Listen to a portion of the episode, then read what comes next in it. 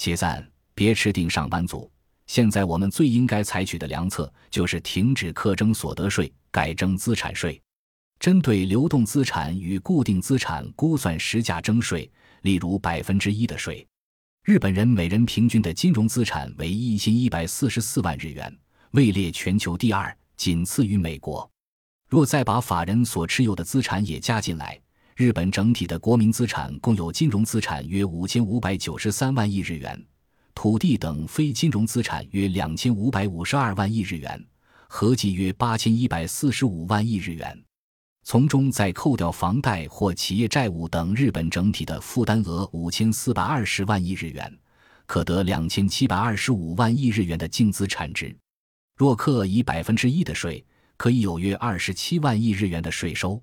目前日本的税收，所得税与法人税合计也只有二十四万亿日元而已。比二十七万亿日元这个数字还低。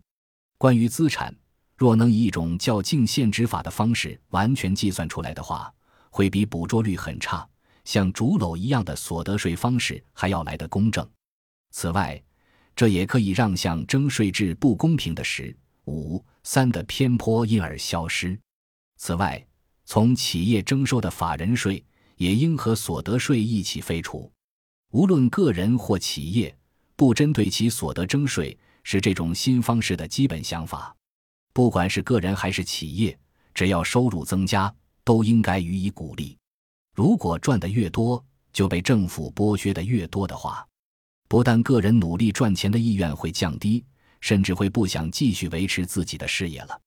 停止征所得税而改为征资产税有两个好处：其一是劳动意愿会增加，让勤劳的人有更多收入。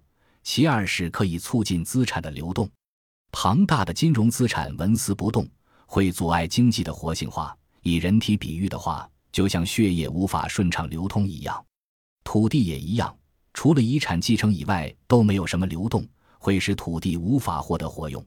如果针对资产征税，大家会不得不把手边用不到的资产卖掉，从而使年轻人也有机会取得资产。Coquito 公司的资产号称有四十二万亿日元，却常年没付税金的原因，简单讲在于事业不赚钱，所以不缴税。